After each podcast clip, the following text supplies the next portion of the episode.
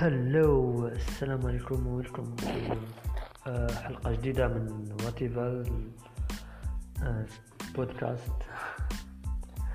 أو تسموه كما تحبوا. المهم آه، ندير آه، حلقات هكذا صوتية أشياء هكذا نحكي فيها مواضيع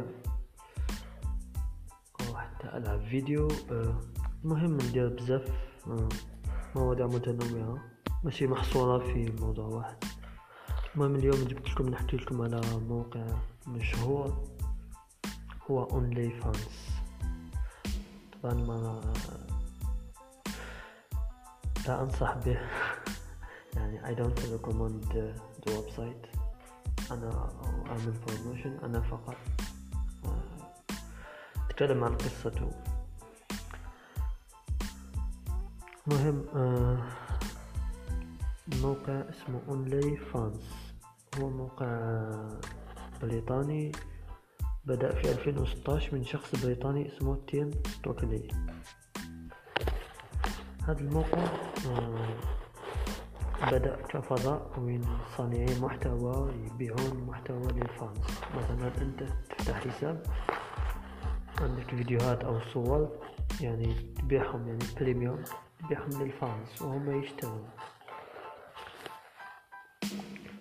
لكن آه، الآونة الأخيرة الموقع أصبح أغلبيته إباحي. وين آه، الناس أصبحت تبيع صورها ومحتوى إباحي مقابل أموال ومن أشهر أصحاب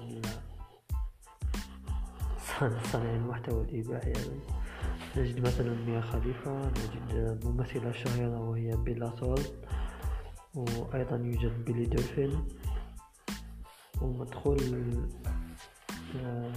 بعض صانعي المحتوى مبالغ جد خيالية آلاف الدولارات مثلا آه، بلا صال وهي ممثلة آه، في أربعة وعشرين ساعة حصلت على مليون دولار. تخيلوا مليون دولار في أربعة وعشرين ساعة.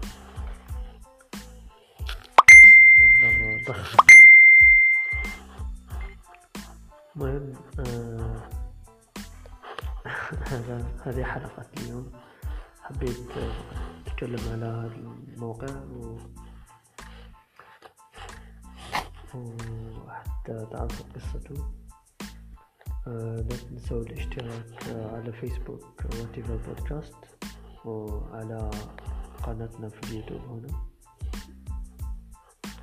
وراح نبدأ قناة gaming اللي اسمها Whatever Gaming هذا هو so peace out نتلاقوا في آه، حلقة جديدة. قد تكون أطول من هذه أو أقل من هذه. يلا السلام